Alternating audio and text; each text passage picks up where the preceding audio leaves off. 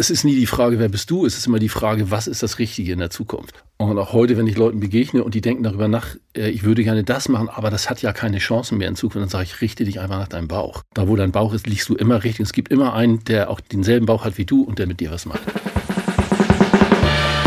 Willkommen bei Queraussteiger, ein Podcast von André Hennen, das bin ich, und German Wahnsinn, mit denen produziere ich das hier. Ich spreche hier mit spannenden Menschen, die ihre Idee umgesetzt haben, die ihr Café eröffnet, ihr Buch geschrieben oder einen ganz neuen Beruf begonnen haben. Kurz Menschen, die heute etwas ganz anderes machen, als sie früher gemacht haben.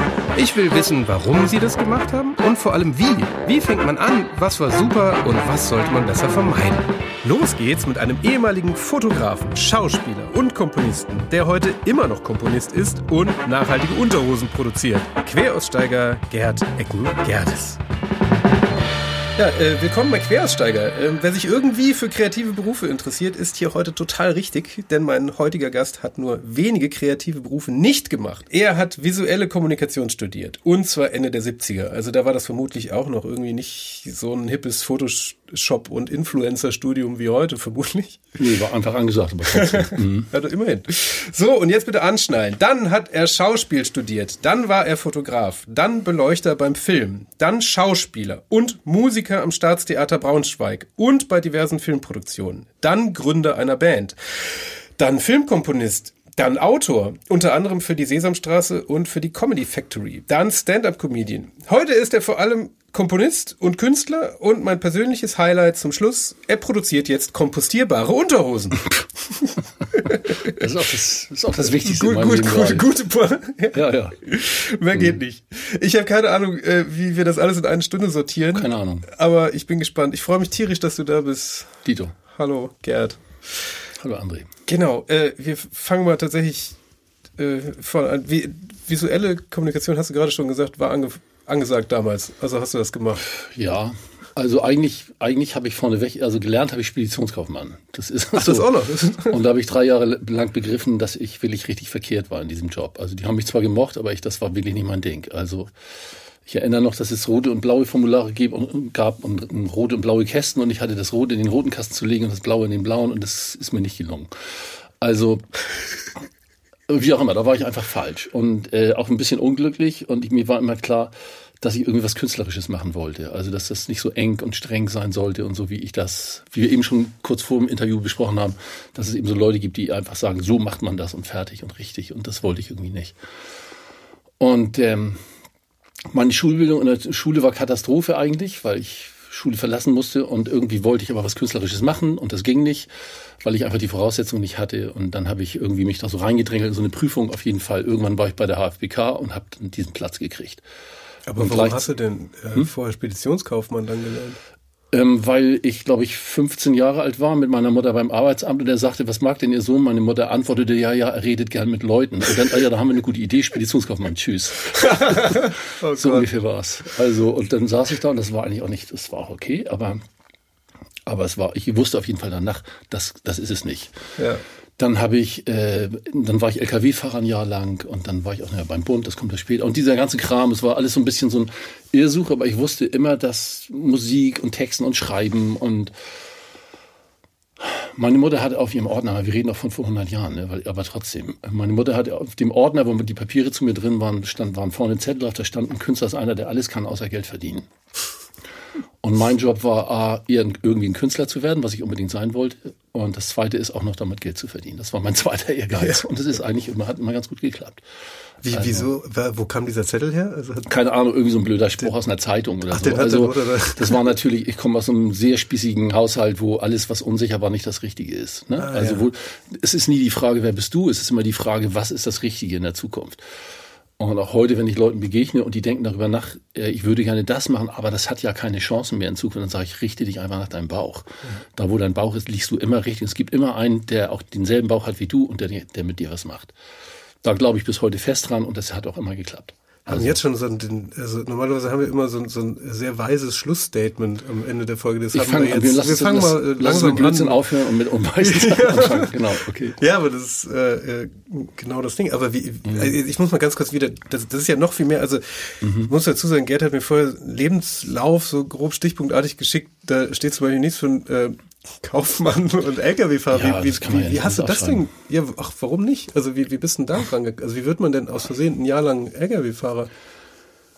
Naja, also erstmal war, war ich jung und irgendwovon muss man leben und ähm, äh, ja, du musst von irgendwas leben. Und dann bin ich einfach irgendwo zu so einer Firma, die, damals diese Zeitarbeitsfirma, und habe gesagt, ich muss irgendwas machen. Von, vom Bund hatte ich dann noch diesen äh, Führerschein Klasse 2, weißt du. Mhm. Und dann haben die gesagt, so und so, und dann war ich irgendwie LKW-Fahrer. Und ähm, das habe ich auch immer nur so ein paar Wochen gemacht, dann habe ich wieder aufgehört und habe mich in meine Dunkelkammer verzogen, die ich dann früher so als, ich habe halt Fotos gemacht ja, immer. Ja. Und äh, dann war ich auch mal Fernfahrer zwischendurch, bin nach München und habe den Werdegang, dann gab es die ersten Kontaktpolizisten und so. Ich hatte immer so Projekte vor.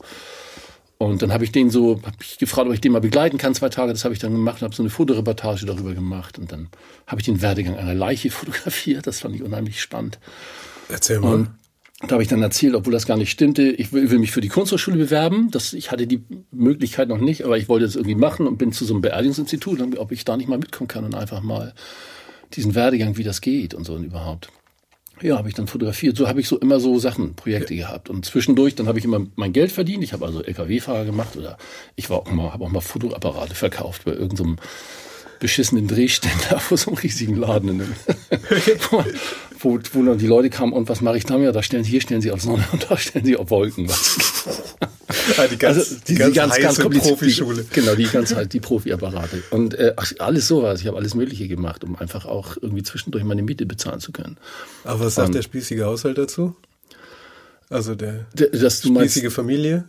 Äh, die haben das dann irgendwie gar nicht mehr mitgegeben. Weiß nicht, dann war das sowieso egal. Also das, ähm, das war gar nicht, ich war nicht mehr so unter der Obhut der Familie. Irgendwie bin ich mit 16 weg und dann war das sowieso klar, dass ich irgendwo mir meinen Weg suchen muss. So, ne? Also und ähm, ja, das sind alles so kleine Stationen, die das immer. Ich so das, leicht. Hm? Das klingt jetzt so leicht. Nee, ich war in Not. Also ja, die ja. Wahrheit ist, ich war in Not. Ich wusste, ich wusste, dass ich Musik machen will, dass ich Fotos machen will, dass ich zeichnen will. Ich wusste, dass ich, ich wusste aber nicht wie. Hm. Also ich wusste nicht, wie kann ich davon leben. Und ich merkte immer wieder, dass ich dass ich, äh, wenn ich in meinen anderen Jobs war, irgendwie in Not geriet. Also ich habe das zwar gerne gemacht, aber also nee, ich, eigentlich ist es so. Ich glaube, ich habe immer nette Leute getroffen, so, aber ich habe immer zutiefst im Inneren gespürt, dass ich da nicht sein will.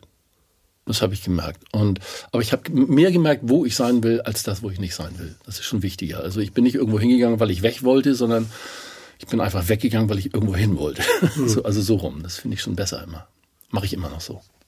Und wie bist du dann ähm, bei der Fotografie gelandet? Also ja. jetzt außer vom Verkaufen der Kameras oder? Nee, ein Freund von mir bekam Studium, bekam Studienplatz an der HFBK für Kunst und so. Und ähm, ich wollte mich da bewerben und merkte, ich, ich habe die oder erkannte, ich habe die Voraussetzungen nicht. So, ich hatte einfach, ich habe nur nicht mal ein richtiges, ähm, nicht richtige Mittelreife und das war irgendwie schwierig. Und so, dann bin ich, habe ich mich überall beworben bei Fotografen, ob die mich nicht brauchen. Ich habe gesagt, ich mache alles, arbeite Tag und Nacht, will kein Geld. so, also so. Und ja. äh, dann bin ich bei Dieter Köhn damals, der war oben so oberste Etage im Bunker, im Heiligen Geistfeld-Bunker ja. und machte Modefotografie und da habe ich auch alles Mögliche gemacht und habe dann irgendwann ähm, äh, ja und, und bin dann habe richtig viel gelernt bei dem. Das war auch heftig, weil ich wirklich auch da äh, Tag und Nacht war und habe dann eine Porträtreihe über die Toilettenfrauen damals von Hamburg gemacht und so. Also da gab es schöne Sachen.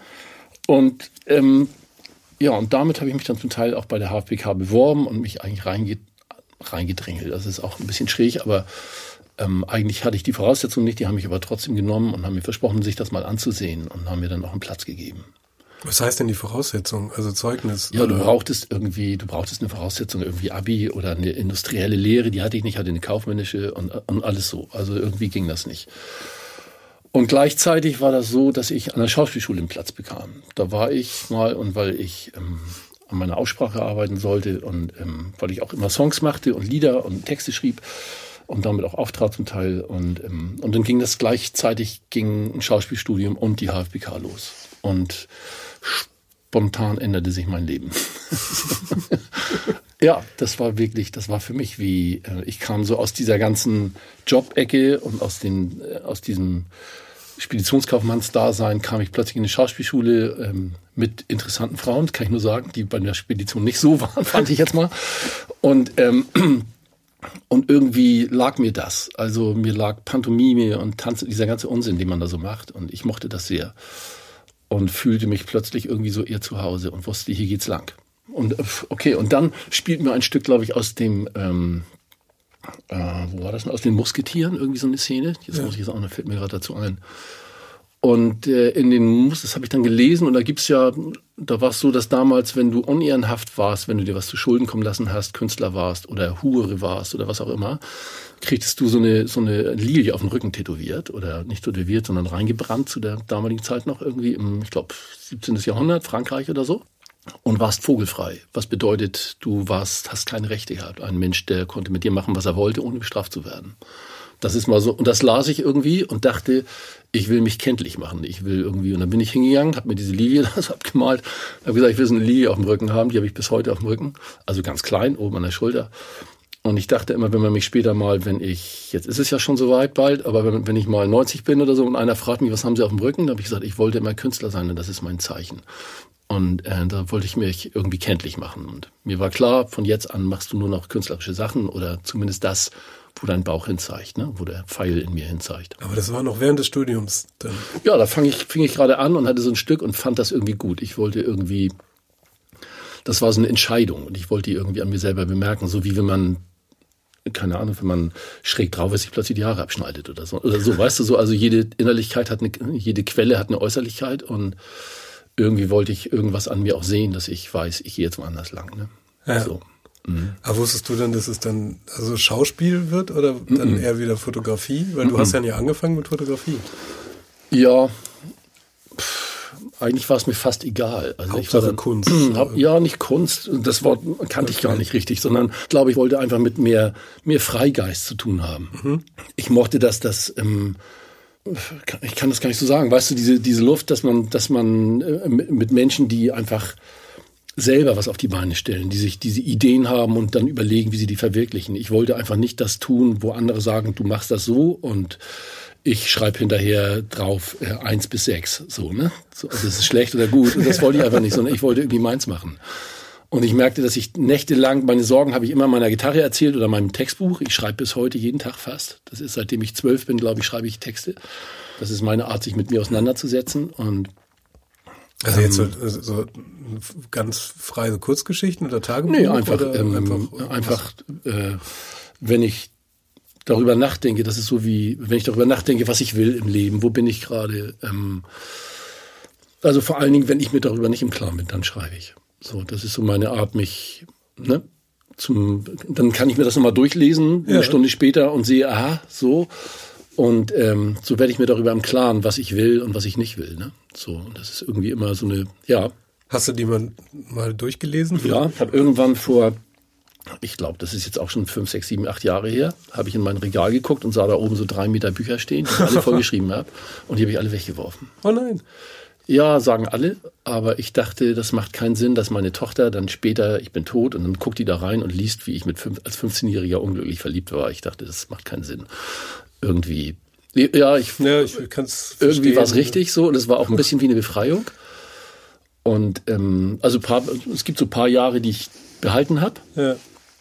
Bundeswehrjahre zum Beispiel, da habe ich auch viel geschrieben, haben wir auch ein Buch drüber geschrieben hinterher. Das war eine wichtige Zeit, das habe ich gelassen, weil ich das immer noch mag. So mich selbst wenn ich da reingucke, muss ich heute noch lachen. Warum? Das war eine Auseinandersetzung mit, mit Autorität, mit, ähm, mit, meinem, mit meinem Elternhaus, glaube ich. Ich hatte auch einen sehr strengen Vater so und irgendwie begegnete ich dem in, in, in Einzellerform beim Militär. Also ist noch unintelligenter, aber genauso streng. Das ist jetzt fies, ne? aber trotzdem. Und irgendwie, ja. Wieso, wie war das da? Also jetzt also, mal so ein Beispiel aus der Zeit? Also wenn man es sich heute gar nicht mehr vorstellen kann, weil die ja, das war ja wirklich, das ist schon lange die her. Die Bundeswehr ist ja sind war ja autoritär, Freiwillige. war autoritär und war einfach extrem ja, scheiße. Also du hast viele Leute, die dich, äh, wo du gemerkt hast, die brauchen es, dass sie dich anbrüllen, weil sonst, mhm. also, also einfach oben und unten, das oben und unten Prinzip, wenn du unter mir stehst, bin ich was wert. Ne? So, und, und das herrschte da durch und durch. Ja. Und ähm, sehr viel Brutalität. Ich will dich jetzt nicht erschrecken, aber es gab so ein paar vergewaltigte Leute auch oder also so mit, mit sehr viel schlimmen Sachen. Und es gab aber Vertrauensleute, ich war einer, der, also der einzige Job bei der Bundeswehr, der damals gewählt wurde, war der des Vertrauensmanns und der war ich von meiner Kompanie und ähm, ja, und ich, ich schrieb einfach immer und äh, begegnete irgendwann einem Menschen. Ich will das jetzt gar nicht alles wieder hoch unter die Zeit, aber es war auch eine wichtige Zeit. Und ähm, ich wusste, eigentlich wollte ich verweigern, das habe ich aber nicht gemacht, weil ich wusste irgendwann, wir schreiben an ein Buch. Das war die Idee. Und äh, so, und dann kam, lernte ich einen Menschen kennen, der den theoretischen Überbau bot. Und wir hatten damals der äh, Friedensforscher, Graf Baudessin ist ja, glaube ich, der ähm, der hat dann das Vorwort dazu geschrieben und so. Also es wurde irgendwie, es war klar, das wird ein gutes Buch. So, das war ein wichtiges Buch auf jeden Fall und ist in so einer Politikreihe ähm, äh, Technologie und Politik bei Rowold erschienen. Mhm. So wie auch immer. Und das fand ich Hammer. Da war ich dann unterwegs und als es rauskam, an dem Tag habe ich auch verweigert. Also, aber ich wollte das einfach nicht als Verweigerer. Das ist jetzt auch nicht mein Buch, sondern wir haben es insgesamt mit sechs Leuten geschrieben. Ne? So war damals auch ein wichtiger Step. So, da Wie heißt das, das Buch? Falls das ähm, Technokraten in Uniform. Das gibt's heute nicht mehr. Aber für mich war es so eine wichtige Auseinandersetzung so mit, mit meiner Erziehung, mit meinem Leben, mit Autorität und so. Ne? Und irgendwie hatte ich auch das Gefühl danach, ich kann mich wehren. Ein wichtiger Punkt, weißt du? Also wenn du, meine Kindheit war nicht so der Hammer, aber man, man kam oft unter. Und da hatte ich das erste Mal das Gefühl, ich, ich habe Kraft und kann mich wehren. Auch intellektuell. So. Also ein wichtiger Step in meinem Leben. So. Ja. ja. Wie, wie haben die Leute darauf reagiert dann eigentlich? Hm. das? In der Kompanie, in der ich war. Wir haben, äh, mir war wichtig, dass das Buch genauso groß ist, dass das oben in die Jackentasche passt. und das hatte jeder da drin. Und äh, da sind ein paar Sachen passiert, sind viele Leute auch wirklich versetzt worden deshalb, weil da waren auch schlimme Geschichten drin, aber ähm, auch gute Geschichten und also hat auch was richtig Gutes bewirkt. Ja, ich finde schon. Also ich fand schon, ja. Und das ist einfach eine Kritik an der inneren Führung gewesen, einfach an diesem radikalen Autoritätsstil, weißt du, wenn man wenn man wenn man, also ich habe mal einen Aufsatz geschrieben, aufgrund dessen meine Sicherheitsstufe runtergesetzt wurde. Und das war das einfach die, das Soldatendasein ähnlich so ist wie bei diesen Astronautenaffen, ne? die, wenn sie richtig tippen, eine Banane kriegen und falschen Stromschlag.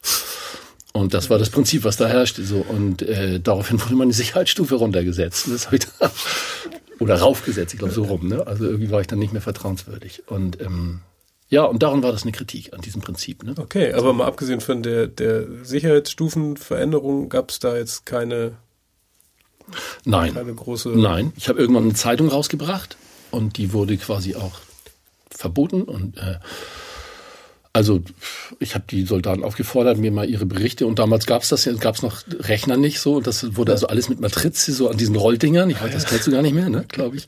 Also gerade eben. Genau, und dann habe ich mich vor die, vorne vor die Kaserne gestellt und die Dinger verteilt. Da war so mit Matrize so eine Zeitung, wo Leute darüber schrieben, wie es ihnen geht oder irgendwelche Gedichte aufgeschrieben haben ja. oder oder irgendwelche Geschichten aus dem Bund oder so. Ne? Das habe ich dann verteilt, aber das durfte ich dann nicht mehr. Ja, mit Kunst können die da nicht so gut, ne? Nicht so richtig, ne. Das, ist, das passt nicht. Das ist das erste Ding, was da drin gehört. Nee.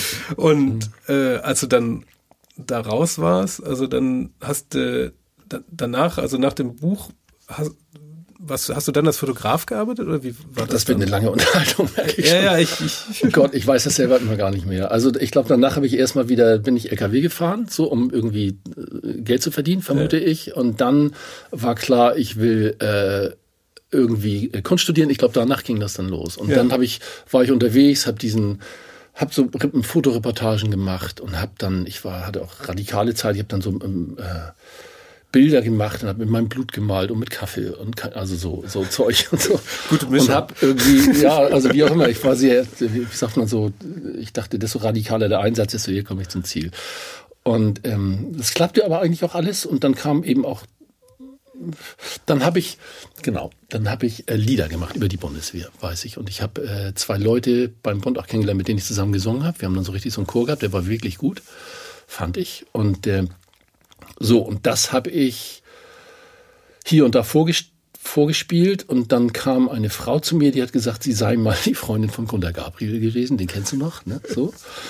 Und äh, sie möchte ihm das zeigen. Und dann war ich tatsächlich, das ist jetzt auch 100 Jahre her, war ich bei Gunter Gabriel, der damals noch hier in der Innenstadt war und nicht im Boot. Also das war noch lange vorher und er war ganz angesagt und ich konnte mit ihm eigentlich nichts anfangen. Auf jeden Fall fand er das gut und hat gesagt, ich muss dich äh, Konstantin Wecker zeigen, beziehungsweise John, John so und so hieß sein Manager. dann rief er mich irgendwann an und sagte, ich fahre nach München, willst du mit? Ich, wir fahren zu Konstantin Wecker. Und dann sind wir dahin. Und dann hat der mir einen Vertrag angeboten, dem habe ich was vorgespielt, hat er gesagt, komm, wir nehmen dich unter Vertrag, mach mal was und dann schreiben wir Songs für uns. Und gleichzeitig lernte ich hier einen kennen, es ging irgendwie alles gleichzeitig los. Und dann bekam ich hier einen Musikverlagsvertrag und bekam plötzlich Geld pro Monat, von dem ich leben konnte, durch Musik. Ich glaube, mein erstes Geld, was ich wirklich für Musik und Songs, da musste ich dann einfach Songs abliefern. Und dann kam die, der erste Plattenvertrag und so, so ging das dann so los.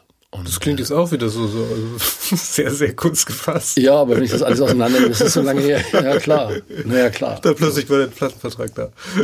Ja, naja, ja. ich habe dann ein paar Songs gemacht und dann äh, vorgespielt und aufgenommen und dann sind wir ins Studio, wie man das dann so macht halt. Ne? Hab die dann aufgenommen und dann haben die gesagt, gut, wir bringen die Platte raus. Das war so, eigentlich war das so Konstantin Wecker für Arme, also Lieder mit Klugheit drin, die man gar nicht haben sollte, wenn man so jung ist, fand ich. Ne? Also im Nachhinein, wenn ich das so höre, denke ich immer, das war zu klug. Aber, aber wie das ja oft so ist, ne? wenn, wenn man jung ist. Und ähm, so, und ja, und davon habe ich zwei Platten gemacht. Was war denn da dran so klug? Ach, ich glaube, ich glaube so, ich glaube, wenn man jung ist, ist man ja gibt man schnell so weise Klugscheißersätze von sich. Ne? So, weil man einfach selbst, man hat ja die, wenn du älter wirst, dann denkst du, na gut, also dann macht die Erfahrung, die Klugheit ein bisschen. Ne? Man, man lernt was auch über sich und so. Und, und ganz am Anfang liest du schlaue Bücher und plapperst das nach. Ne? Ich glaube, das ist der Unterschied. Und ja, man muss ja halt irgendwie seinen Kopf aufräumen. Ne? Total, total. Es ist also auch richtig. Man, man hat dann ja lieber sehr, sehr starke, wenn ich jetzt so, so bei mir zurück, ich gucke ja nicht, nicht so lang, aber die, mhm. ich denke dann ja auch immer, ich hatte immer unglaublich starke Haltungen, mhm. die ich rückblickend betrachtet überhaupt nicht mehr hätte.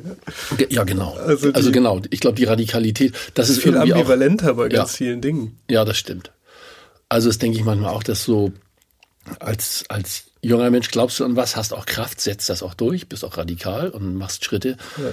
Und äh, im Nachhinein, wenn man sich hört, wenn ich mich selber höre, was ich da so alles gesagt habe, dachte ich, Alter, du hast ja unheimlich, unheimlich losgelegt und auch noch anderen Leuten Tipps geben wollen, du weißt du so. Und äh, das stand mir eigentlich gar nicht zu, denke ich. Und an, auf der anderen Seite aber war ich wirklich auch radikal und habe es auch gemacht. Also wenn ich was dachte, das will ich machen, dann habe ich das getan. Ja, vielleicht war es ja auch richtig. Absolut, absolut. Das ist auch das, Absolut richtig, total. Ja, kann das gar bedauere nicht nichts. Mhm. ich bedauere nichts. Nee, wirklich nicht. Ich bedauere eigentlich nichts. Ja. Ja, und wie ging das dann weiter mit der Band? Also dann war die Platte draußen und dann? Ja, ich muss nicht immer so, ich muss, wenn ich jetzt Luft hole, muss ich immer so diese Jahrzehnte überspringen. Ähm, ja, nee, wie war das? wieso, Moment, was, Jahrzehnte werden nicht übersprungen. Nein, nein, aber du, du, weißt, was ich meine, man muss sich dann erinnern und ja. Ähm, das meinst du, so, ja, ja, genau. Ja, klar. Ich dachte ähm, ich will jetzt nichts Großes hier. Nee, ich hatte einfach, ich kam, ich war im Theater Braunschweig, also so, da war ich ein halbes Jahr, dann dreiviertel Jahr und spielte dann ein Stück und die, das war so ein Musical und die wollten auch, dass ich da bleibe, aber irgendwie wollte ich nicht in Braunschweig bleiben. Und, aber ähm, Moment, war das jetzt vor oder nach der Band? Die Band war, glaube ich, danach oder gleichzeitig. Also, der war danach. Das war, also ich war beim Theater, so, okay. also ich hatte Schauspielschule gemacht da war ich zwei, zweieinhalb oder drei Jahre und äh, ja. dann kam ich zum Staatsalter Braunschweig, dann war ich da und da saß ich immer wieder neben Schauspielern, die immer auch tolle Schauspieler, die dann immer so oben aus der Jackentasche einen kleinen Zeitungsartikel zückten, zufällig dabei, wo äh, sie wunderbar gespielt haben und ähm, und ich hatte aber schon zu der Zeit schon mit meiner Band, ich hatte schon so eine Monstermappe mit, Zeit, mit Zeitungsartikeln und dachte irgendwie, wenn es darum geht, gehe ich lieber wieder nach Hamburg. Bin nicht sicher, ob das jetzt das Argument war, weil ich, es war wirklich schön da zu spielen, aber irgendwie wollte ich nicht in Braunschweig bleiben, das war mir klar. Und äh, dann kam ich nach Hamburg und habe ähm, Band gegründet und auch einen aus Braunschweig, den ich da kennengelernt habe, mitgenommen, von dem ich irre viel gelernt habe. Ich bin ja ein Mensch, der nicht Musik studiert hat, hatte aber mit studierten Musikern zu tun die, ähm, ja, und dann habe ich Songs geschrieben und dann waren wir, eine traten wir im Pö auf und im Logo und so tendenziell hier und äh, waren immer so im Norden unterwegs und dann auch mal im, im Süden und so. Und ja, und das war eigentlich auch eine schöne Zeit, aber auch eine anstrengende Zeit. Und dann ähm, bekam ich gleichzeitig Sachen, ich kürze das mal ein bisschen ab, bekam ich Sachen als Schauspieler und war dann bei Hase Cäsar für die ganz Alten unter uns, die, die, die kennen noch einige, der machte damals eine Sendung, das war so eine, so eine Puppenfigur beim NDR und äh, Schlager für Schlappohren hieß die Sendung, die stellten immer so für, stellten irgendwelche irgendwelche äh, Promis nach, wie auch immer. Auf jeden Fall war das, die Hauptfigur war so ein Hase und ich war so sein Chauffeur. Und wurde eingestellt als Schauspieler und da, der sollte mal irgendwas singen und ich schrieb dann die Songs. Und zwar habe ich das über Nacht gemacht. Der Regisseur sagt, Hammer, wann hast du denn das gemacht? Ja, heute Nacht. Ja, toll. Also kannst du das, kannst du was dazu schreiben? Ja, dann plötzlich gab es so eine ganze Reihe, wo ich immer Songs zu machte. Und man, und der Typ, der, der Mensch, Wolfgang Buchisch heißt er, den gibt's heute noch und ist ein wichtiger Freund in meinem Leben geworden. Bis heute. Ähm, der kam dann zum ersten Mal und sagte, hast du schon mal Filmmusik gemacht? Nö. Und dann bekam ich einen Filmmusikjob, so ging das los. Und dann ging ich zum Freund ins Studio und dann machte ich Filmmusik und das kam gut an. Und dann kam ein Ding nach dem anderen. So kam diese ganze Welle ins Rollen und irgendwie mochte ich Musik unglaublich gerne. Und ich kriegte einfach Jobs. Irgendwie kamen die zu mir. Ja. Und dann war ich Filmmusiker auch mal. Aber dann warst du dann also auch immer frei, ne? Also, ja, ja, ich war immer frei. Genau, also nie angestellt, wenn du das meinst. Ne? Nee, ja, ja, genau, das meine ich. Also immer bis, nee, bis heute eigentlich dann. Ne? Genau, bis heute. Ich habe irgendwann gibt es immer diese gesetzliche Rente und ich glaube, ich kriege 56 Euro.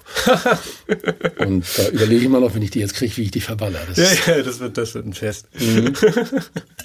Aber wie, wie warst du dann also wie, wie hast du das dann so, so, organisatorisch für dich eigentlich gemacht? Also wenn jetzt hier, da, also war das jeden Tag irgendwie mal gucken, was kommt und dann mal ja. gepuzzelt? Also schon, also mein Vater hat auch gesagt, wie machst du das eigentlich? Weil ich habe, es gab so Zeiten, wo ich wirklich sehr viel Jobs hatte und auch verschiedene. Ja. Es gab eine Zeit, da habe ich zum Beispiel in München geschauspielert. Münchner Freiheit hieß das, da habe ich einen, das war so eine Penner-Serie, also Penner hieß das damals, also, so wie auch immer äh, Outlaw und äh, da habe ich einen von gespielt und am Tag habe ich Filmmusik gemacht und zwar in Hamburg und ich bin immer mit dem ersten Flieger runter und mit dem letzten Flieger zurück, habe das ungefähr 14 Tage gemacht und bekam dann einen Hörsturz. Das ist also schon lange her, einfach weil ich einfach auch nicht geschlafen habe. Ich habe es nicht gemerkt. Und dann hat der Arzt irgendwann zu mir gesagt, hat gesagt, es gibt Leute, die sind äh, satt und merken nicht, dass sie satt sind und essen weiter. Und es gibt Leute, die merken nicht, dass sie überarbeitet sind und arbeiten weiter. Und da sind sie einer von. Und, also heute ähm, würde man es Burnout nennen. So, ja, wahrscheinlich. Also mir, mir fing dann an, die Ohren an zu pfeifen und Gleichgewicht funktionierte nicht mehr und so. Und dann habe ich, ähm, ja, habe ich so ein paar so Meditationsgeschichten gelernt, die ich bis heute anwende. Und, und ähm, was hilft denn da? Also das erste ist erstmal, wenn meine Ohren pfeifen, das kenne ich immer noch. So, und wenn das laut wird, weiß ich, äh, jetzt musst du dich zurückziehen oder auf dich aufpassen oder was ändern. So, das ist ein gutes Warnzeichen, ja. als gutes Warnzeichen geblieben. Und was hilft da? Ja, Besinnung auf sich selber, ne? Zur Ruhe kommen und zwar auch innerlich und wirklich zur Ruhe kommen und nicht nur äußerlich, ne? So. Und so, und das hat ein bisschen was geändert. Ähm, auf jeden Fall habe ich viele, viele Jobs gleichzeitig gemacht und, äh, und das auch alles genossen. Auch toll. Ich war einfach immer begeistert, dass ich, dass überhaupt so viel lief. Ne? Dass ich, egal wo auch immer ich anfasste, irgendwie kam, entstand immer was und das war toll. Also habe dann auch Drehbücher geschrieben und, und, und, und, so, und das entstand einfach alles. Ich, ich lernte immer irgendwelche kreativen Menschen kennen und dann entstand irgendwie so ein Projekt. Und das war toll. Also rückblickend finde ich das schon, bin ich immer noch begeistert. Freue mich immer noch nach, dass das eigentlich alles so ge geklappt hat. Ja, das ist wirklich schon toll. Ja, das ist ein Puzzle. Viele Sachen haben auch nicht geklappt. Man hat sich manchmal gewünscht, dass die Platte zum Beispiel irgendwie ein Erfolg ist. Und das war es dann nicht. Man musste auch Misserfolge wegstecken, so. Und, ja, man könnte äh, immer noch erfolgreicher sein, ne? Das jetzt ja, und ich glaube auch, ähm, es hat immer viel mit einem selber zu tun. Ich ja. bin dann eher so. Ja, nur. Genau. Also ich, ich merke, manchmal habe ich Sachen getan, vor deren Werdung ich richtig Angst hatte. Also ich dachte, es gab manchmal, weißt du, so, dass man, dass man plötzlich ähm, zum Beispiel um, um eine Musikberühmtheit oder Schauspielerberühmtheit wird oder so und plötzlich wirst du Sachen ausgesetzt und Interviews und so weiter, wo du merkst, da willst du eigentlich gar nicht hin. Ja. So und solche Sachen. Ne? Das, ich glaube schon, dass man sehr, sehr am Steuer seines eigenen Lebens sitzt. Ne? Also glaube ich von eigentlich fast allen Menschen. Mhm.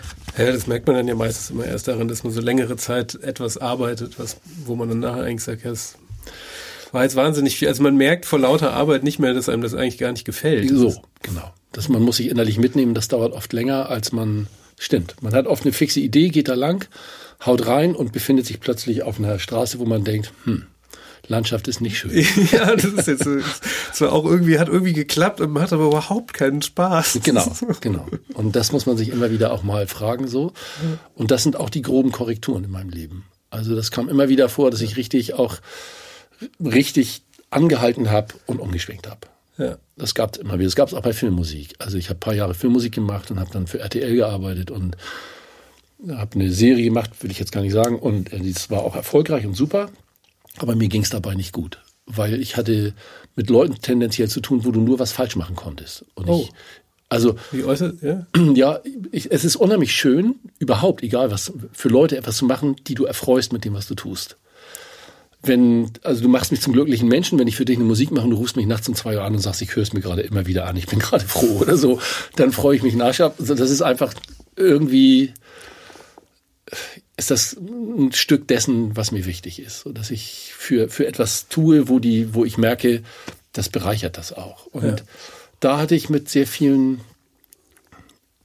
wie sage ich das, mit so erfolgreichen, ängstlichen Menschen zu tun. Also ähm, ah, Flöte sollten wir nicht nehmen, weil das haben die in dem Film schon gemacht, das war aber sehr erfolglos. so, also, also so, weißt du, oder, oder ich finde find die Bezeichnung erfolgreiche, ängstliche Menschen fand ich, finde ich gerade extrem großartig, weil das, Ja, das das, ist- das trifft auf wirklich eine sehr große Gruppe Also unangenehmer komplett, Leute komplett, zu. komplett. Das ist erfolgreich sein ist ja, ja, okay. Wir wissen, was erfolgreich, erfolgreich ist. Klar, wenn du Das ist ja meistens finanziell gemeint. finanziell gemeint und, und du hast einen Titel und du hast alles Mögliche, Mhm. aber die Frage ist, ob du selber mit dabei bist, ob das deins ist, ne? ob du leidenschaftlich bist, ob dein Leben Spaß macht, ob du deine Frau liebst. Also diese ganzen Sachen, ne? alles solche Sachen. Ne? Ob man sie so. überhaupt noch sieht. Ja, ob man sie noch sieht und, und wo ist die überhaupt, genau. So, jetzt nochmal zurück zu diesem Punkt. Und dann war ich zum Beispiel bei dieser einen Serie und äh, das hat mir keinen Spaß mehr gemacht. Da ging es mir nicht gut. Und ähm, dann machte ich, ich weiß die Titelmusik in 14 verschiedenen Fassungen, in Klassik und so und so, weil man immer nicht genau wusste, was das Richtige ist, aber nie hat einer sich gefreut, sondern immer waren Bedenken. Ne? Und ich erinnere, oh, noch ein Lieblingssatz von mir, den habe ich bis heute im Kopf und immer behalten. Ich krieg, bekam von den Redakteuren so Briefe. Und da stand ein, ähm, da stand ein Satz drin, sehr schön finden wir die Idee des höchsten und des tiefsten Tons in der Melodie des Saxophons als Symbol für das Spiel von Susanne Uhlen und ihre Gegenspielerin. so, das ist so ein Brief, den man sich auch den Kopf stellen kann und das fünfmal gelesen hat und gedacht hat, was meint er jetzt ganz genau? So, und das ist ein Mensch, der hat mir auch empfohlen, die Melodie nochmal ab Takt 12 rückwärts einzufügen. Das habe ich dann gemacht, habe gedacht, das ist irgendwie nur Unsinn. Also so einer, so, keine Ahnung, ich hatte mit solchen Menschen zu tun, die Ja. irgendwie, keine Ahnung. Ich war auf jeden Fall nicht mehr dabei. Und, äh, und dann habe ich entschieden, ich muss anhalten mit Filmmusik. Da habe ich dann richtig auch ganz viel gearbeitet und äh, habe gesagt, ich muss noch mal neu gucken. Und habe mir eine Kamera geholt und habe da mich da vorgestellt und habe da Unsinn rein erzählt. Also habe so Klatschzeitung gelesen und einfach meine Fantasiegeschichten dazu erzählt und irgendwie kam dann aus der Schauspielschule Reinhard Krökel, der hat sich daneben als meine beleidigte Mutter gestellt und immer wenn er sich bewegt hat, hat er gesagt, wir müssen das normal drehen. das sah immer aus wie so eine Wachsfigur. Auf jeden Fall ähm, haben wir so Sketche gedreht und das hat uns unglaublich gefallen. Wir haben Kunstwerke nachgestellt und, und damals gab es so eine Kunst, Kunstsendung, tausend Kunstwerke hieß die, da wurden immer so, das kennst du vielleicht noch, wurden immer so Kunstwerke, bedeutende Kunstwerke vorgestellt und dahinter ist dann immer so kryptische klassische Musik, damit man auch weiß, das ist alles total Kunst gehaltvoll und bedeutend. Und das haben wir auch gemacht. Wir haben also mit der ganzen Hand auf die Klaviertastatur und haben dann richtig mit 30 Scheinwerfern so die Bilder nachgestellt und uns da reingestellt. So.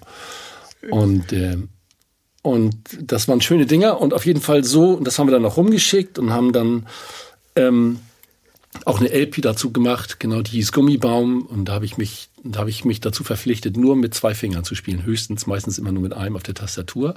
Oder Gitarre immer nur Akkorde, auf keinen Fall zupfen, also es musste alles ganz einfach sein. Und das sollte immer alles so klingen, als sei man am Rande der Überforderung. Das war, das war wichtig. Es gibt so welche, die haben früher ganz schnell mit dem steifen Arm ganz schnelle Solos gespielt. Und dieses Gefühl, dass man merkt, es ist zwar toll, was der da macht, aber irgendwie wirkt's krampfig. Das war unser Ziel. so, und ähm, ein bisschen was von Arte in den 90ern. So. ne? so ein bisschen. Und wir haben, wir haben einen irren Spaß gehabt daran und haben ganz viel gedreht und gemacht und getan. Und dann wurde ich zum Workshop eingeladen. Jetzt kürze ich das ein bisschen ab. Und dann, das war so ein Comedy-Workshop bei ProSieben. Und da waren dann 50 Leute und da wurden neun oder sechs von ausgewählt und davon war ich einer. Und, äh, und dann war ich plötzlich in so einer Comedy-Sendung und war Comedian. Und habe drei Jahre lang mit Comedien zusammen in einem Haus gewohnt. Das war toll, unten in der Nähe von München. Und ähm, hatten eine wunderbare Sendung.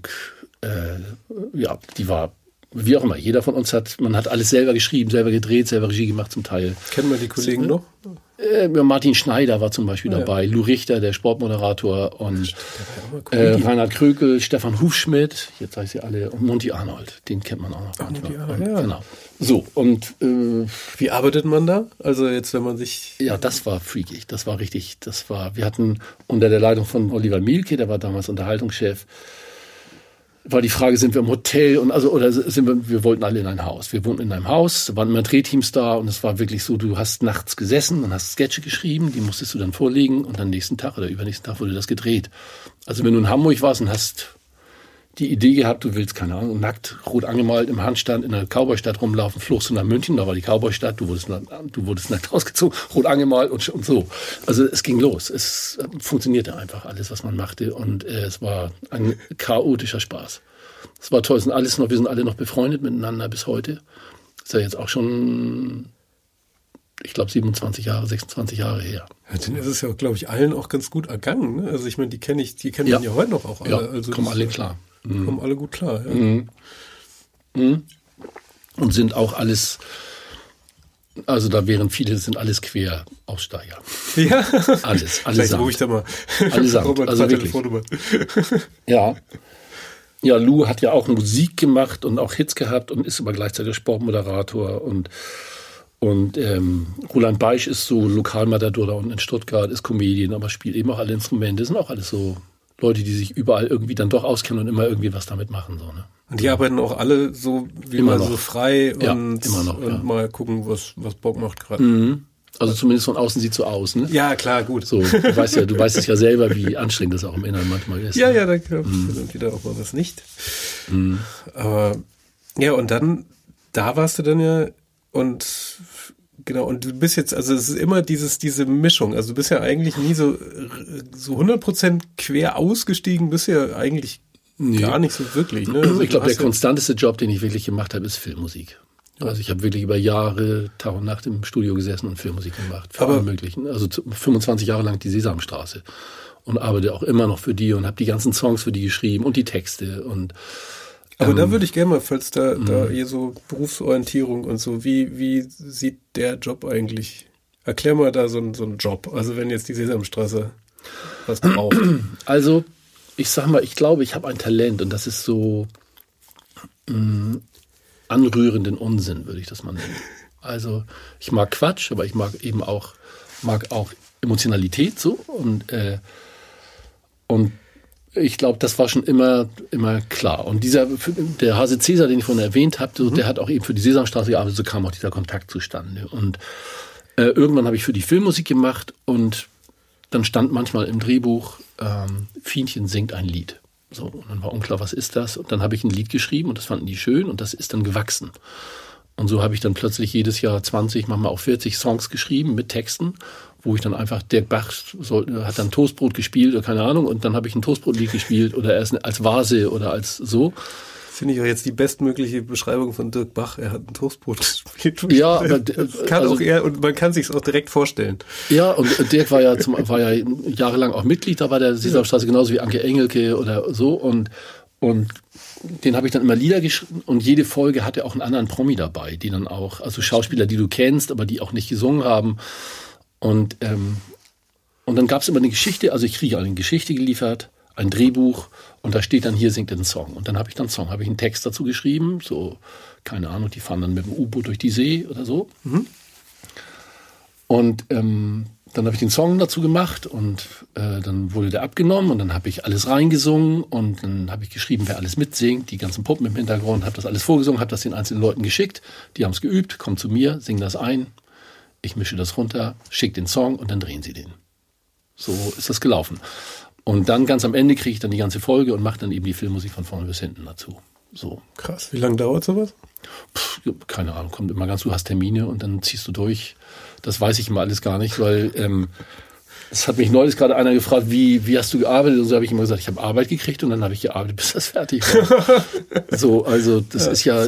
Beschreibt kreatives Arbeiten ganz Total, gut. komplett. Also wenn, wenn äh, eine Sache, also ich wohne ja auch über meinem Studio und ähm, oder über einem Studio und äh, wenn das dann nicht gut ist, dann schlafe ich auch nicht gut, dann stehe ich nachts wieder auf und gehe runter und mach's nochmal anders. Also das, so ist das immer gewesen und war auch irgendwie am Anfang war auch immer richtig. Ich habe ähm, es gab eine Zeit, da merkte ich, ich habe zu viele Jobs, zu viele Sachen, die ich fand es immer toll, gefragt zu sein. Dieses Gefühl fand ich immer schon Hammer, dass ich so, ich war immer und bin fast immer noch stolz darauf, dass das künstlerisch alles geklappt hat.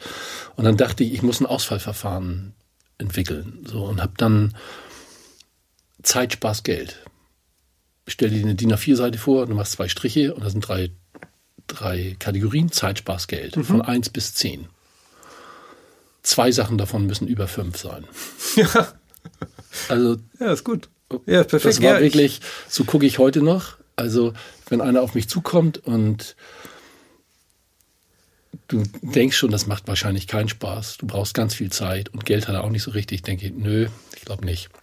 Wenn er ganz viel Geld hat und es macht nur wenig Spaß, aber der Mensch ist nett, ja. so, dann geht das. Ähm, also so, ich habe Zeitspaßgeld, das ist irgendwie so ein bisschen ähm, meine Regel geworden, mir so Sachen anzugucken, weil oft war ich verführbar, weil einer kam auf mich zu und hat gesagt, wir wollen unbedingt, dass du das machst und schon war ich dran. Und ähm, das wollte ich mir irgendwie abgewöhnen. Also habe ich so eine so einen Filter vorgeschaltet, der dann geguckt hat erst und gesagt hat, pass auf, ich sag dir morgen Bescheid. Und dann habe ich mir das überlegt mit diesen drei Faktoren und habe überlegt, gut, wie schätzt du das ein? Und wenn ich viel Spaß hatte, war ich immer dabei. Ja. Also ich bin auch oft irgendwo hingegangen und habe gesagt, ich möchte es machen, Geld braucht ihr noch nicht mal. Oder ihr müsst bezahlen, wenn ihr es nehmt, aber ihr müsst nicht, wenn es, wenn nicht, wenn es euch nicht gefällt, aber ich würde es unglaublich gerne machen. Ja. So, und dann habe ich gesagt, na gut, dann versuch mal. Ja, das ist, äh, es ist sehr lustig, weil genau diese Liste, äh, genau diese Aufteilung äh, hat, hat, zum Beispiel dafür gesorgt, dass ich mich mal selbstständig gemacht habe. Mhm. Exakt das. Wie meinst du das? ja, weil die, eben genau diese Liste immer nicht ausgereicht nicht. hat. Also mhm. es war 24-7 gearbeitet, schlecht mhm. verdient und mhm. Spaß war okay, aber jetzt auch nicht, ich sag mal nicht mhm. über fünf. Mhm.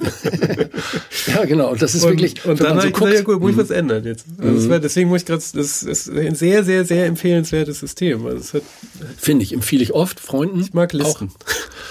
Das ist bei mir eigentlich nicht so, aber ich empfehle es oft Freunden, wenn du merkst, dass sie so auch ins, ins Niemandsland geraten, so, ne? Wo sie plötzlich überfordert sind und es geht ihnen nicht mehr gut und und das Geld kommt auch nicht und sie wissen nicht, wie sie die Miete bezahlen sollen und deswegen macht es auch gar keinen Spaß mehr ja. und, also, und so. Und dann sage ich immer, bevor du was nimmst, guck einmal so drauf. Ich meine jetzt auch mit Listen sowas. Also nicht, mhm. ich bin jetzt Excel nicht. Nee.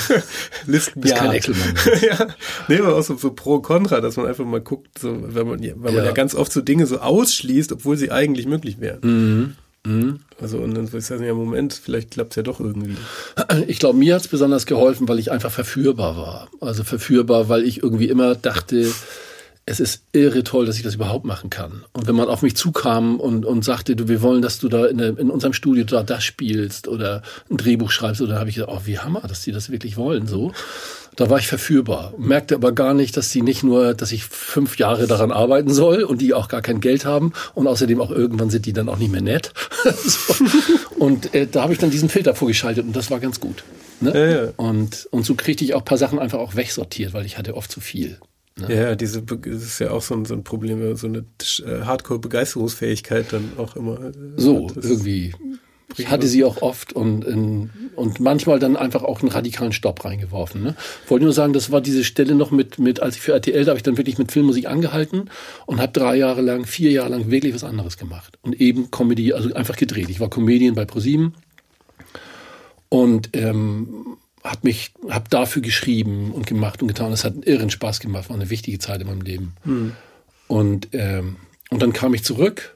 Dann habe ich auch ein halbes Jahr mich neu orientiert. Sesamstraße sollte ich machen, habe gewartet. Und dann irgendwann habe ich gesagt, Sesamstraße ist, glaube ich, schön. Und dann fing ich an, das zu machen. Dann ging das los. Ne?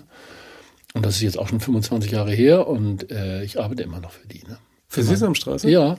Also die machen ja eine, das heißt eine Möhre für zwei, eine irre gute Serie, wie ich finde, ganz toll. Sesamstraße selber mache ich nicht mehr, das habe ich dann irgendwann auch beendet. Aber ähm, für die Serie mache ich die Musik noch und das ist wirklich eine tolle Serie. Das sehen wenige, aber es ist wirklich eine mit tollen Themen und nee, Kon konnte mir die entgehen. Ähm, läuft auf Kika, du. Es gibt so viel, was einem entgeht. Ja, und das mache ich, das mache ich noch für die und äh, Insofern habe ich immer noch mit denen zu tun, aber ansonsten habe ich wirklich die Jahre über Sesamstraße gemacht oder, und auch eben andere Filme. Also Hubert und Staller läuft auch noch, das kennst du auch vielleicht. Ja. Ne? Da mache ich auch die Musik für. Ja. Und, ähm, und so, ja, alles Mögliche.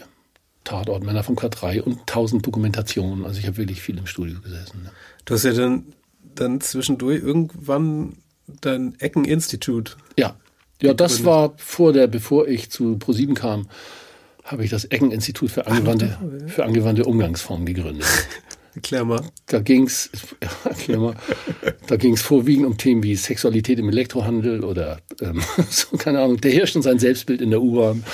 Ähm, also, wir haben Aufsätze geschrieben, wir haben uns einfach mit Unsinn beschäftigt. Das ist in der Zeit entstanden, als wir diese Videos gedreht haben bei mir zu Hause. Da haben wir uns immer hingestellt und diese Kunstwerke nachgestellt und so. Und ähm, haben dann äh, Mitglieder angeworben. das, ja, und haben einfach irre viel gedreht und Musik gemacht und so. Und dann haben wir auch äh, als Ecken, mein zweiter Vorname ist Ecken. So, also mit Doppel-K. Das Gerd Ecken, ne? Gerd und, ja, ja. Äh, und Ecken Institut für angewandte Umgangsform, das fand ich irgendwie cool, weil ähm, da ging irgendwie alles mit. Das ist auch so was, was mich bis heute begleitet. Also wenn es irgendwas mit Unsinn zu tun hat, dann ist das, ist das mit dabei. So und und ja und so sind wir auch. Also was machst du damit? Also einfach nur was? Naja, mittlerweile auch die Unterhose. Also ja, klar, wobei, das ist tatsächlich auch ein wichtiger großer Fakt jetzt geworden. Aber ähm, zum Beispiel haben wir berühmte Krankheiten vorgestellt bei, Pro, bei ProSieben. Haben mhm. so eine, so eine Kolumne entwickelt, Depression, eine Krankheit für die ganze Familie. Und dann haben wir so ein Sketch dazu gespielt und so noch Kleptomanie und keine Ahnung. Und äh, alles Mögliche. So haben wir solche Sachen. Und das waren immer das Eckeninstitut empfiehlt und so weiter. Also das war, das Eckeninstitut war immer sowas, ja, so, so das ist so ein alter Ego, so, so ein, irgendwie sowas Offizielles, ne? Und, ja. äh, und das ist bis heute so geblieben. Es gibt, kommt immer wieder mal vor. Wo, wo läuft das bei ProSieben? Nee, gar nicht, Oder? gar nicht. Das ist einfach eine, tatsächlich eine Firma, die es gibt, mit der ich ab und zu Sachen produziere. Nee, weil du jetzt meintest, es, es kommt dann hin und wieder mal bei ProSieben. Äh, ja, bei ProSieben lief das in der, in der Comedy Factory so und auch, auch okay, so. Und ich habe auch äh, viele Sachen damit gedreht, auch für andere und ähm, stelle dann auch meine Rechnung als Eckeninstitut. Also so, das ist halt eine Firma, die es wirklich gibt. Und so, und ja, und dann kam, jetzt mal mit einem großen Sprung, aber dann kam unter anderem eben diese ganzen Projekte, die ich jetzt mache und unter anderem diese Unterhose eben, das ist jetzt nochmal was ganz anderes, aber da habe ich gedacht, da wäre das Eckeninstitut das Richtige für, weil das so aber die ist ja erstaunlich wenig äh, quatschig so, ne? Die ist wenig quatschig, ja, stimmt. Also die ist ja, aber es ist einfach nur so jeden, jedes Label, was eine Klamotte haben kann. Mhm. Das muss man, das ist glaube ich, mhm. also von Kompostierbarkeit bis jedes Ökosiegel, was irgendwie. Das ist ein bisschen, bisschen das, woran ich gerade arbeite. Also die Idee der Hose. Gut, will ich das mal erklären kurz. Also ich habe ja diese LP mit dem Eckeninstitut mal rausgebracht, eine, die hieß Gummibaum. Und da habe ich auf dem Rückumschlag habe ich Elektromobile, Badelatschen und Kochkurse angeboten. Es wurde nie angefordert, aber so. Und dann habe ich, sitze ich also mit einem Freund vor drei Jahren zusammen. Wir trinken, wir waren Fahrradfahren irgendwo in den Bergen und äh, wir trinken viel, viel Wein. Und ich sage, du, aber eigentlich wollte ich immer Unterwäsche rausbringen. Dann sagt er, warum? Sag ich, keine Ahnung, hatte ich irgendwie, das war irgendwie eine Idee. So, das fand ich gut. Und dieser Mensch, muss man wissen, hat, ist ein eine große Nummer in der Wäscheindustrie. Also der war so, will ich jetzt gar nicht erzählen, weil man dann sofort weiß, wer es ist, ist auch egal. Auf jeden Fall, ich saß mit ihm und sagte, da musst du mal machen. Also schreib doch mal ein Konzept dafür. Und das habe ich gemacht. So hat mir gesagt, für wen ist die Unterhose, was soll das sein? Und, und so, und wer trägt die und warum? Und dann rief er mich irgendwann an und sagte, pass mal auf, jetzt sind hier so ein paar Leute, komm doch mal vorbei und lies das oder erzähl mal, was du da im Kopf hast. Das habe ich vorgelesen, die haben eine Stunde Spaß gehabt und haben gesagt, gut, das sollten wir tun. Und ähm, ja, dann habe ich mich mit diesen Menschen zusammengetan, haben wir uns äh, über zwei Jahre oder anderthalb Jahre haben wir richtig eine Unterhose entwickelt. Das ist irgendwie, du, du wunderst dich. Wenn du eine Gabel entwickeln würdest, du glaubst nicht, was da alles für Themen plötzlich zukämen. Es ist völlig egal, welches Thema.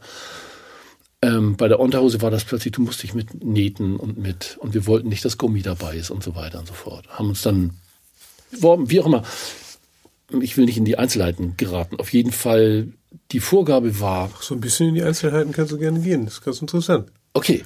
Also die Vorgabe war, das habe ich mir mit meinem Freund Burkhard, Stuhlemmer heißt er, äh, vorgenommen. Wir wollen Spaß haben und wir wollen die beste Unterhose machen, die uns einfällt. Bam. Das war die, das war die, das der Ausgangspunkt. Also haben wir haben uns bei Frauen beworben, die eine Firma haben, die so für so Erststücke, auch in Paris, so für so Modemacher, so die Erststücke bauen. Da muss man sich richtig bewerben und die haben dann sind wir hin und haben gesagt, so und so, wir wollen eine Hose machen und wir wollen Spaß haben. also, und das haben wir auch irgendwie ganz gut hingekriegt. Also sind wir immer dahin und dann war zum Beispiel die Frage, äh, wie teuer darf die Hose werden oder so. Und dann, dann haben wir gesagt, ja, also mehr als 40, 45 Euro ist, also, ja, dann können wir die Knöpfe nicht nehmen. Dann haben wir gesagt, nehmen wir die Knöpfe. So, also äh, die hätte auch 1000 Euro kosten können, das ist egal. So, und das heißt, die Hose wird es in Kürze geben, die kostet tatsächlich 69 Euro. Jetzt muss ich mal Werbung machen. Und da bleibt nicht mal, da bleibt so gut wie nichts hängen. Also das ist echt schon auch irre, weil wir zum Beispiel die, die Garne da drin, die, das sind so ganz, das, es gibt kein künstliches, kein Gummi, kein gar nichts. Das ist alles Naturkautschuk. Und äh, die Knöpfe sind auch so Palmherzen, sind auch handgemacht und also und so, also und du kannst sie wirklich kompostieren und sie ist nachhaltig und es ist echt eine Hammerhose. Also, weil da ist noch eine Hose mit drin und so, also das. Ich habe mich irgendwann auch mal über Unterhosen geärgert, weil ich habe eine riesen Schublade voll voll Unterhosen, dachte ich, finde die alle doof, ja irgendwie. Und die finde ich gut, wie auch immer. So, die gibt's jetzt und jetzt müssen wir uns überlegen, jetzt kommt das, was du eben gesagt hast. Wie verbinde ich das eigentlich mit dem Spaß, den wir dabei haben? Mhm. So. Ähm, so, und da muss ich, äh, da bin ich gerade bei. Also ich kann dir nachher mal so einen Trailer zeigen, den ich gerade gedreht habe. Mhm. Wo wir, wo alte Herren in Unterhosen durch die Gegend hüpfen. Das ist auch, ich, du, ich weiß es nicht, weißt du? Ich mag das eigentlich auch nicht. Also da denke ich gerade drüber nach, wie, wie geht das? Ne? Ich will, ich habe keine Lust, so Werbung zu machen im klassischen Sinne. Kauf doch bitte die Unterhose, ne? Also, aber ich denke darüber nach, wie. wie auch äh, Werbung für eine gute Sache ist ja auch ja, nichts Verwerfliches. Nee, nee, das stimmt. Aber ich, Werbung hat einen sehr schlechten Ruf halt. Total. Also finde ich auch, und das nervt mich auch, ne? Weil, also irgendwie werde ich immer angekreischt kaufen, ne? Egal, wo ich auch hingehe, ob ich zu meinem Postkasten ja. gehe oder so, irgendwer kreischt mich immer an und sagt, das ist das Beste. Unser Kompetenzteam sorgt für ihr Wohlbefinden. Und ich, ich glaube denen nicht. Ne? Mhm. Ja, man muss halt mehr kreischen für gute Sachen. Das ist halt, das ist ja, halt eher, stimmt. Ich finde ja, man kann ja irgendwie immer jeden Job gut oder schlecht machen. So, und das, das stimmt. Ja Aber Dauer, dann bin ich gerade so, bin ich, ich versuche mich dem wieder mit, mein, mit meiner Lust auf Unsinn anzunähern, ja. so, und zu gucken, wie das geht, ne, so. Und ja, ist auf jeden Fall ein Projekt, ne? Ein Projekt. Mit dem Background hast du ja eigentlich alles beisammen, ne? Also vom Sketche schreiben zum Schauspiel ja. ist ja eigentlich. Ich habe auch ein Ton- und ein Fotostudio zur Verfügung, wo man was machen kann. Ja und da. trotzdem muss ich, muss es mir auch gefallen. Und das ist gar nicht immer einfach. Also. Du bist aus Versehen eine Werbeagentur. Eine Einmann. Ja, vielleicht. Ist eigentlich alles mhm. da. Mhm. Aber ich bin mein eigener, also wie auch immer, es muss mir selber gefallen. Ja, und da mache ich manchmal auch Dinge und denke, nee, das ist falsch. Also da habe ich gerade auch mit zu tun, darüber nachzudenken. Das sind immer diese Prozesse, ne? Immer dasselbe. Ja. Wie mache ich das, dass ich das selber auch gut finde? Ne?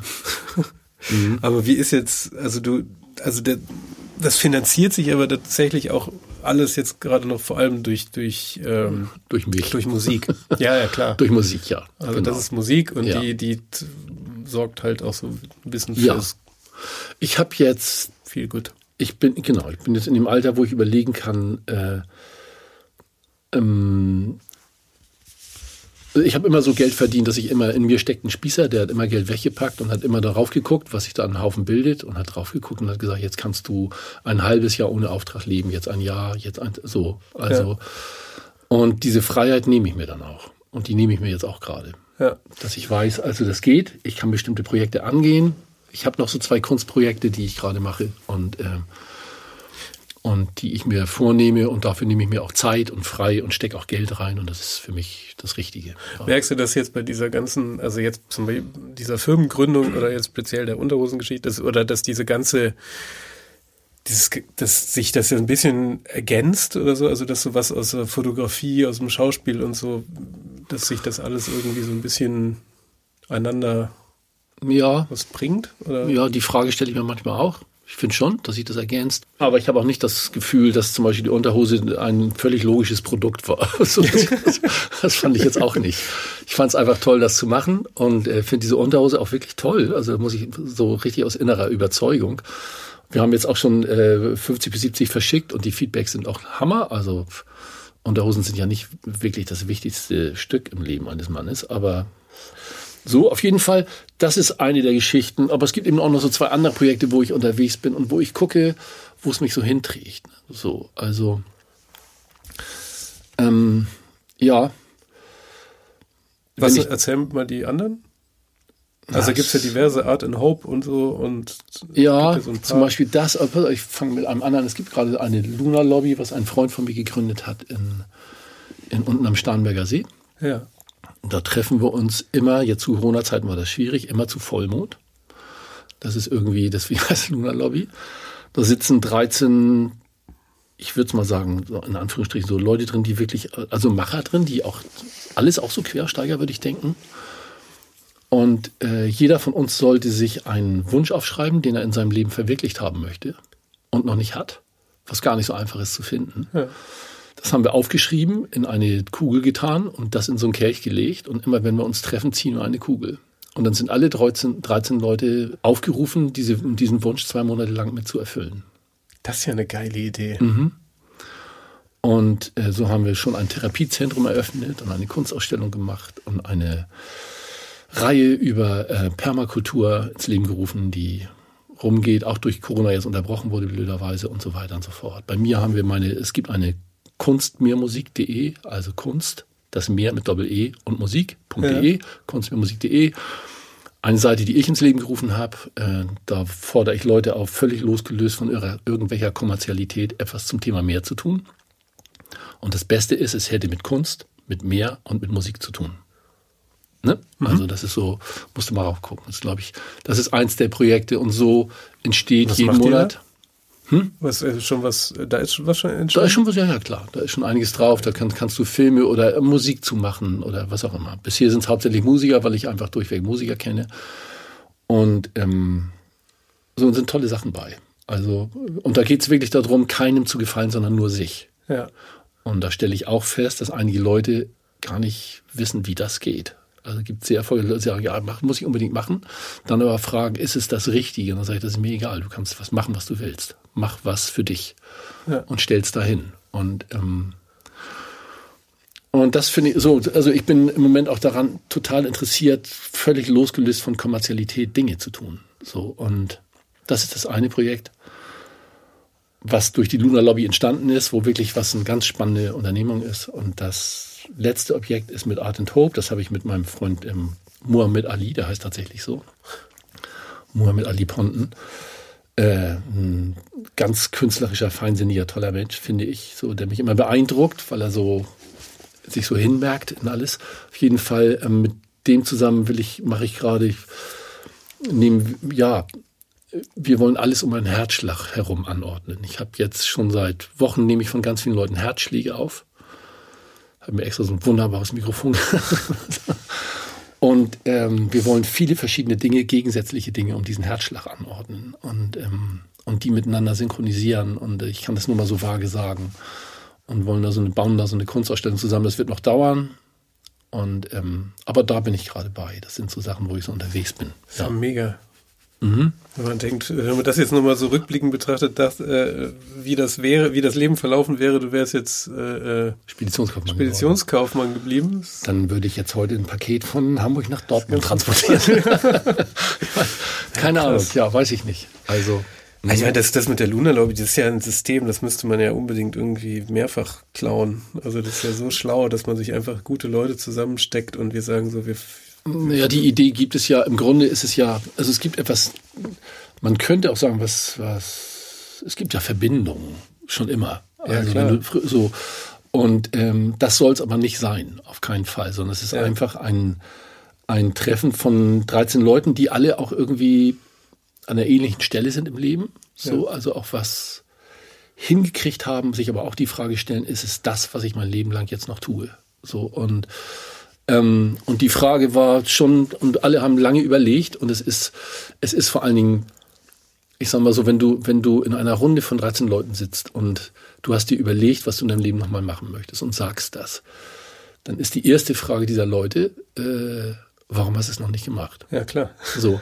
Die Runde ist nicht therapeutisch und nicht vorsichtig. Das heißt, da kommst du echt vier bis sechs Stunden richtig ins Schwitzen. Danach ist jeder durch. Und, äh, und diese Wünsche verändern sich dann auch gewaltig ganz oft aber es entsteht was, weil du wirst dann ein, zwei Monate lang mit mit Anregungen ja. und Besorgnissen äh, beballert. So, also ähm, ist ja interessant, dass sich die Wünsche verändern. Also das ist ja ja, und diese Leute, die da drin sitzen, die haben auch Möglichkeiten. Also wenn du Musik machen willst, sagt er, was brauchst du, ein Chor oder eine Fernsehsendung oder was willst du haben? Also wo sollst, was willst du da? So, und dann, puh, und dann denkst du, ey, langsam. so. Ja. Und so ist das mit allen. Also so haben wir so eine, eine, ein Therapiezentrum zum Beispiel in, entwickelt, wo einfach komplett überdisziplinär, ähm, also wirklich ganz, ganz verschiedene Therapieformen sich miteinander verbinden sollen und, äh, und einen Patienten in, in Augenschein nehmen. Und ähm, und dann war die Frage, ist das örtlich? Muss das in einem Haus? Ist das, wie, wie stellen wir das her? Und so ja. weiter. Und dann sind da viele Leute, die wirklich auch Möglichkeiten haben und die auch die Leute dahin schicken. Und wie heißt das? Also du meintest, es gibt schon? Äh, das gibt's, aber das heißt nicht.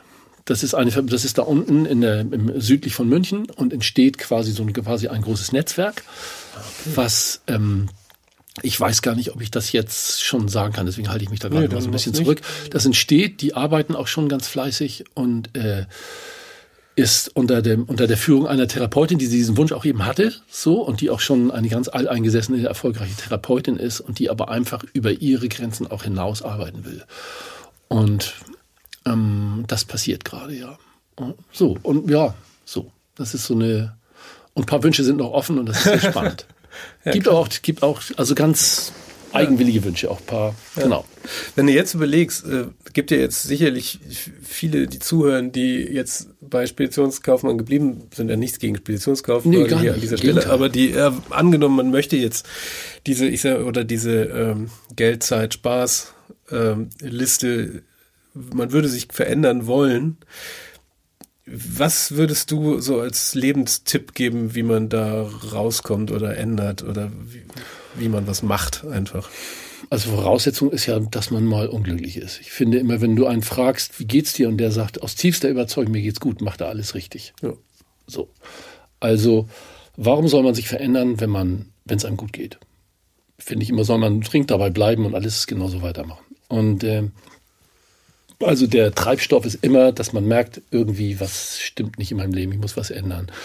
Und dann würde ich sagen, sollte man die ganzen vernünftigen Sachen irgendwie ausschalten. Also alle, wenn das Denken immer so ist, dass man, das geht ja nicht, weil. Das kann ich nicht machen, weil. Das, dann kann ich ja nicht mehr da wohnen. Dann, weil, nee, meine, und so, also diese ganzen Bedingungen, dann kommst du nicht zu dem, sondern ich glaube, man muss sich überlegen, für sich, was würde ich mir wünschen? Also frei drauf losträumen. Mhm. Dass man, man, wenn alles erlaubt ist, und einer sagt, einer gibt dir die Erlaubnis, du darfst alles sein, was du willst. Da könntest du auch der amerikanische Präsident werden wollen. Völlig egal. Es ist auch gar nicht interessant, ob das geht. So. Und du dazu kommst und dir dann so, dann, dann kann man langsam gucken, in welche Richtung das geht, wo man überhaupt hin will. Das finde ich, glaube ich, das Wichtigste. Was soll es eigentlich sein? Also gar nicht Projekte, sondern wer will ich, wo will ich sein? Wie sehen die? Ich habe mal so ein, ein Gespräch gehabt, ich erinnere mich noch, äh, da war die erste Frage an mich, äh, du wirst 90, wer ist auf deinem Geburtstag? Das finde ich eine gute Frage. Sind ja. das Geschäftsleute oder sind das gute Freunde oder sind das deine Kinder oder sind das, wer ist da? Wo möchtest du sein? Sowas. Das sind so Sachen, die ich mir ich immer wieder frage und gucke, wo gehe ich lang. Stimmt, wenn so. das dann angenommen, man spielt das so durch und das ist dann, dann so, ein, so ein schlechtes Business-Meeting. So. Dann das du bist erfolgreich, aber hast keine Freunde oder hast sind das wirklich ja. Freunde? Also sind das so welche, ja. mit denen du auch abends trinkst, mit denen du auch vor denen du weinst, weil es dir schlecht geht, ja. weißt du so und die dann sagen, Mann, komm, ich nehme dich in Arm, wir gehen jetzt mal hier lang oder so. Das ist ein harter Gedanke. Also, also finde ich einen wichtigen Gedanken im Leben. Also deswegen ähm, bin ich immer noch auch dankbar so für mein Leben. Ich bin sowieso dankbar. Ich glaube, das Universum ist sowieso für mich, denke ich immer so. Ja, so, so empfinde ich das. das hier die ganze Zeit. Das ist, ja, also so und dann denke ich immer, ich bin so dankbar, wenn ich mit Freunden zu tun habe, die ich mag und mit Leuten, wo ich, wie schön es ist, dass ich mit denen was tue. Weißt du so, dass man einfach, auch wenn es scheiße läuft, auch sagen kann immer, das ist Kacke, wir haben uns verlaufen oder so. Aber mhm. ähm, das finde ich wichtig, ne? So und und wie würdest du dann anfangen, so ganz konkret? Also angenommen, man hat jetzt was vor und wie was wären so, wie fängt man am besten sowas an? Du meinst, wenn ich jetzt irgendwie so eine Idee habe, ja. was zu tun? Ja, genau. Also du fängst jetzt an mit Unterhosen oder so. Also, also drüber reden. Mhm. Immer drüber reden, immer raushauen, finde ich immer. Ich alles sagen. Und ja, da, wo einer ging, weil da, ganz viele fangen dann ja mit Patent an und so. Ja, das, das glaube ich nicht, sondern ich glaube auch immer, ich hatte nie Angst, dass mir wer was klaut, zum Beispiel. Und bestimmt ist das auch oft passiert. Es gibt Leute, die haben ganz oft kamen Leute in mein Studio und haben gesagt, sie haben, sie haben einen Song gemacht, sie hatten eine schöne Frau an ihrer Seite und äh, die kann hammermäßig singen, also noch besser als und so weiter. Und äh, ja, spiel mal vor. Ja, mh, mm, weiß ich nicht. so. Dann ich gesagt, spiel um Gottes Willen nicht vor. Also die Angst, dass man entweder also dass einfach geklaut wird, die Angst darf man nicht haben, glaube ich. Das will ich jetzt mal sagen. Also und das finde ich Quatsch, sondern Haus raus und wenn du einem gegenüberstehst, wo die Augen auch leuchten, dann ist das dein Mann. So, so würde ich sagen. Und dann kann man sich gemeinsam ja. auf den Weg machen und mal gucken, ob man Spaß hat, ob man Freude hat, ob man darüber nachdenken mag, ja. ob man so interessiert ist, dass man sich nachts anruft, Alter, ich habe eine Idee. so, so, das ist irgendwie, wenn das entsteht, bist du vorne. So, das würde ich sagen. Das wäre mein Ansatz. Ja, das ist super. Viel drüber reden. Ja, und dazu kommt ja auch noch, wenn, glaube ich, zwei kreative Menschen die exakt gleiche Idee haben und sie umsetzen, kommen ja zwei völlig unterschiedliche Projekte bei raus. Wahrscheinlich. Im Endeffekt kann ja auch eine, du hast die Absicht, eine Unterhose zu machen und keine Ahnung, und baust dann Schlachtzeug. Ist ja egal. Also, es, es kann ja immer. Das, das ist eine gute Geschichte. Auch. Der Weg ist das Ziel. weißt du? Also, das finde ich schon. Also. Ja. Ich finde das super. Du, das hat, es war eine, ich hoffe, wir haben so einigermaßen in eine Stunde gepuzzelt. Diesen, diesen Achso, ist das schon die Stunde rum, ne? Ja. Das ist, glaube ich, eine gute Stunde rum. Hier wird schon genickt da hinten okay. hinter der Scheibe. Ähm, ja, das war, es war Wahnsinn. Also es war ein, ein okay. kreativ Overkill hier. Also ich, mir hat's riesen Spaß gemacht. Vielen Dank, dass du da warst. Mir auch. Ich rede selten so viel über mich. ja, wurde mal Zeit. ja, ja, vielen Dank. Auch danke, André. Dankeschön. Das war Queraussteiger für heute. Wenn es euch gefallen hat, bewertet uns gerne bei Apple Podcasts. Verbesserungsvorschläge oder Empfehlungen für Gäste schickt ihr uns am besten auf Facebook oder Instagram. Wir freuen uns, wenn ihr bei der nächsten Folge wieder dabei seid.